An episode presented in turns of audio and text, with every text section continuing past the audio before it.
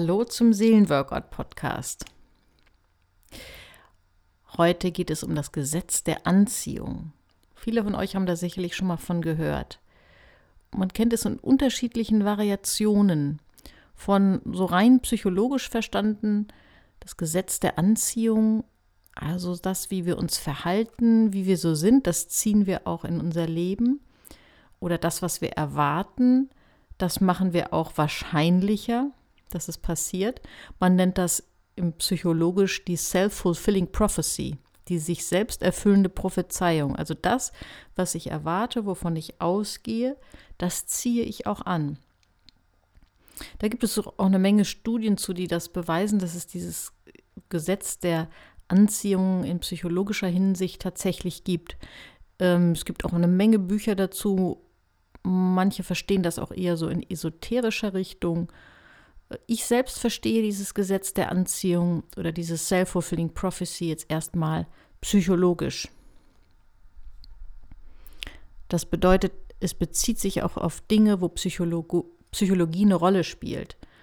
Ich habe mal ein Buch über das Gesetz der Anziehung gelesen, da wurde das so dargestellt, als würde sich das dann auch auf Bereiche wie Lottogewinn auswirken, da halte ich persönlich nichts von, sondern ich beziehe das, wenn ich hier über das Gesetz der Anziehung spreche, wirklich auf psychologische Gesetzmäßigkeiten, die aber eine enorme Wirkung haben in unserem Alltag. Und ich glaube, dass wir das unterschätzen und dass es deswegen ja ein enormer Gewinn sein kann, sich da mal mit zu beschäftigen.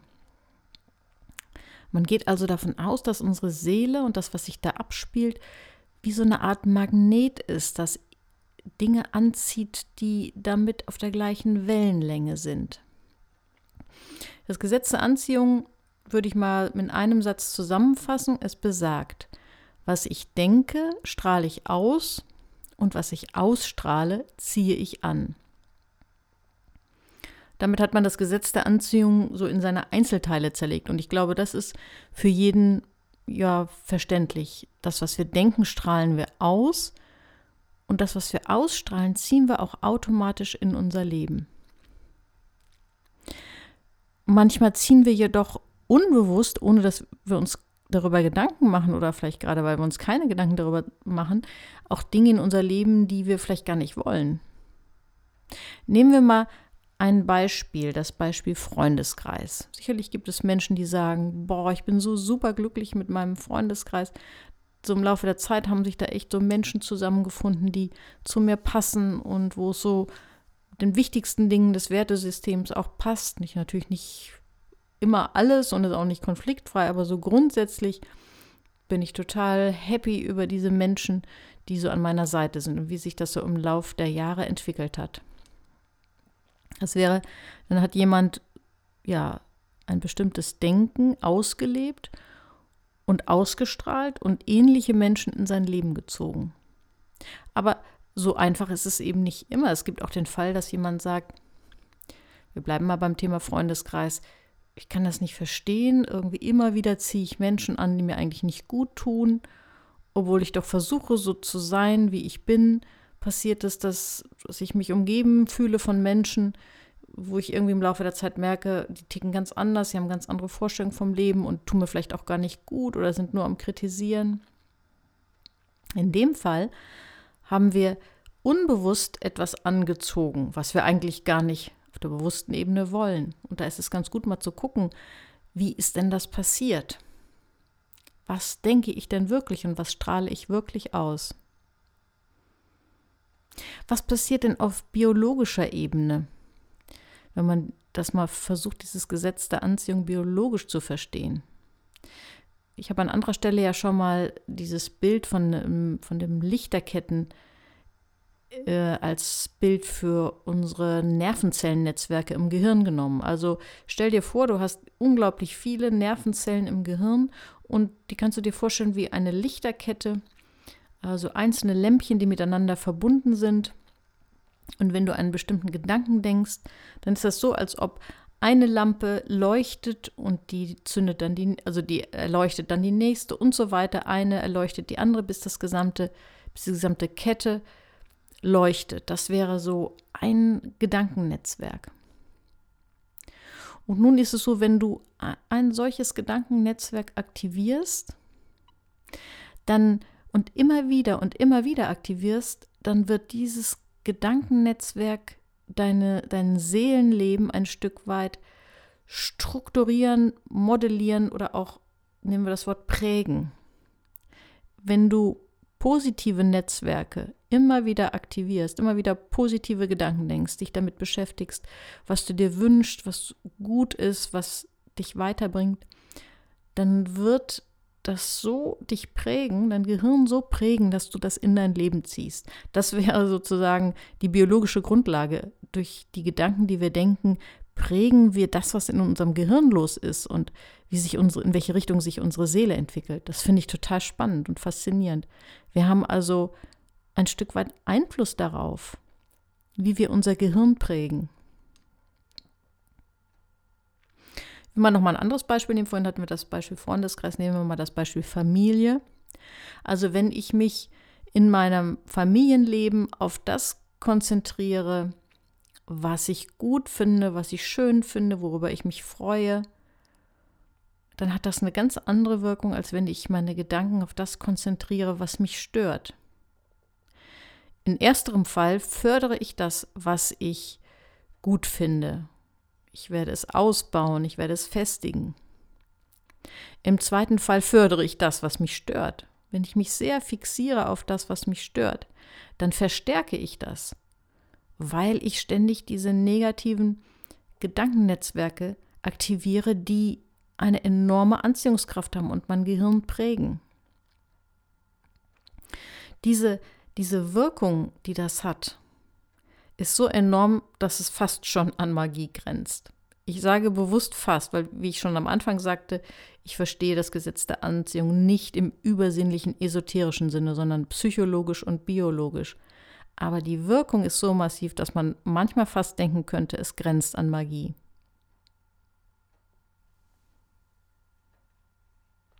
Wir kennen das ja auch alle, zum Beispiel im Umgang mit Kindern. Ich glaube, jeder würde das Du würdest das auch unterschreiben. Im Umgang mit Kindern kann man einen enormen Einfluss darauf haben, was man fördert. Wenn ich an einem Kind rumkritisiere von Anfang an und immer das stark hervorhebe, was mich stört, dann werde ich dieses störende Verhalten fördern. Dann werde ich die negativ, eine negativ gefärbte Beziehung fördern. Wenn ich hingegen das Gute hervorhebe und da immer wieder ansetze, dann fördere ich das Gute. Genauso ist es im Verhältnis von Chef und Angestellten. Wenn ein Chef immer nur mies macht und meckert und die, die Fehler aufzeigt, wird das die Leistungsfähigkeit des Angestellten nicht fördern. Oder auch in Partnerschaften, wenn ich mich immer auf das fixiere, was stört, dann werde ich das Störende eher verstärken.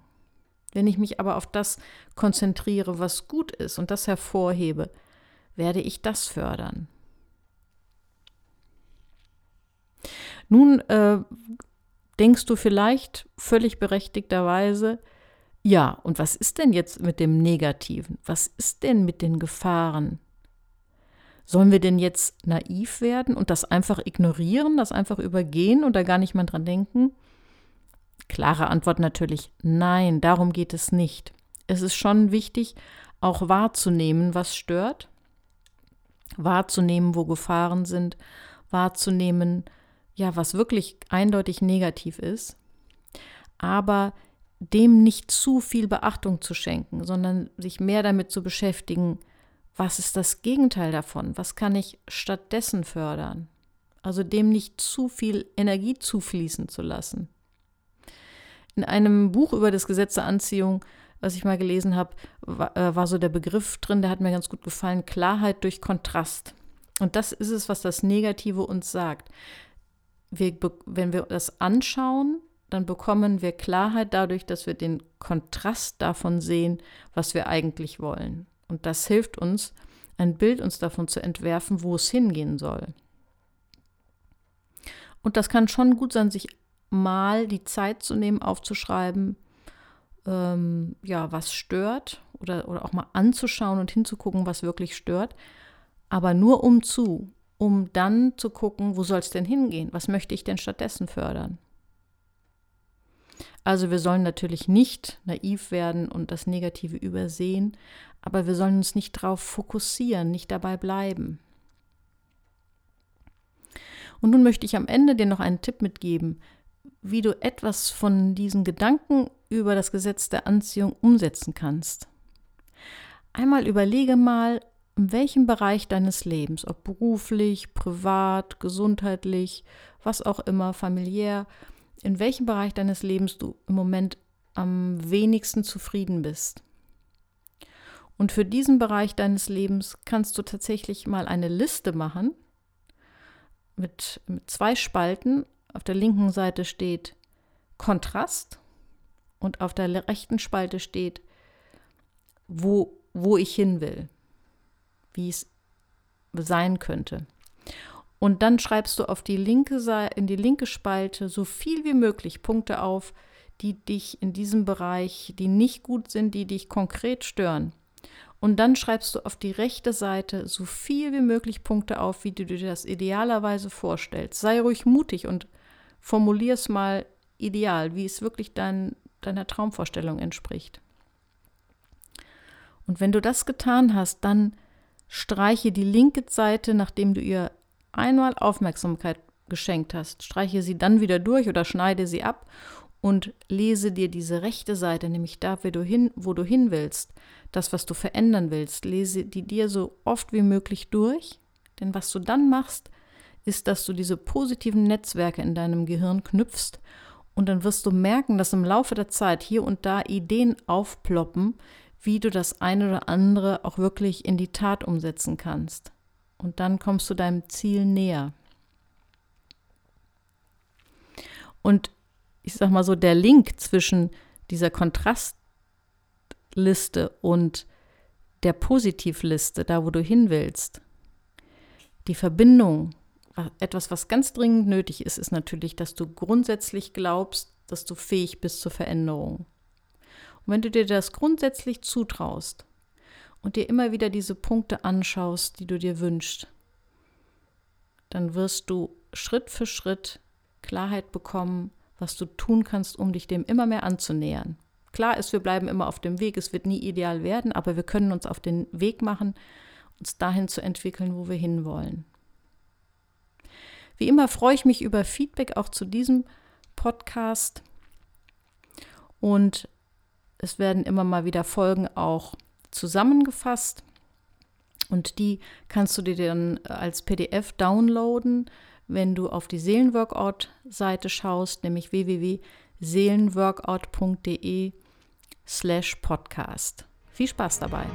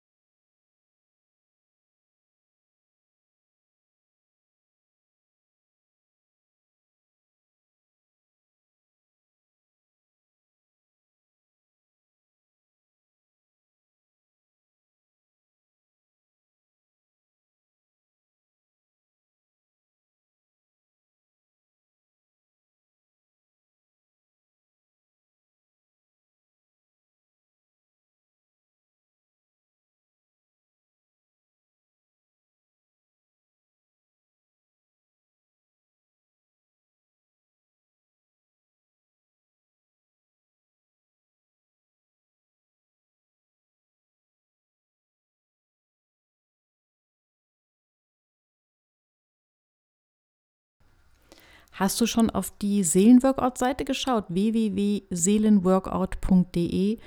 Dort findest du ein paar Hinweise auch auf mein Buch Workout für die Seele, aber auch ähm, dort kannst du auch bei Material runterladen, dir die PDF von zwei vergangenen Folgen runterladen, von Folge, ich glaube es ist 37 und 38 mit dem Thema Raus aus dem Hamsterrad. Und da werden immer wieder auch neue Folgen zusammengefasst. Und ich würde mich sehr freuen, wenn du mir auch eine Rückmeldung gibst zu den Folgen oder Wünsche äußerst zu Themen äh, unter praxis.alice-romanus.de. Vielen Dank. Tschüss.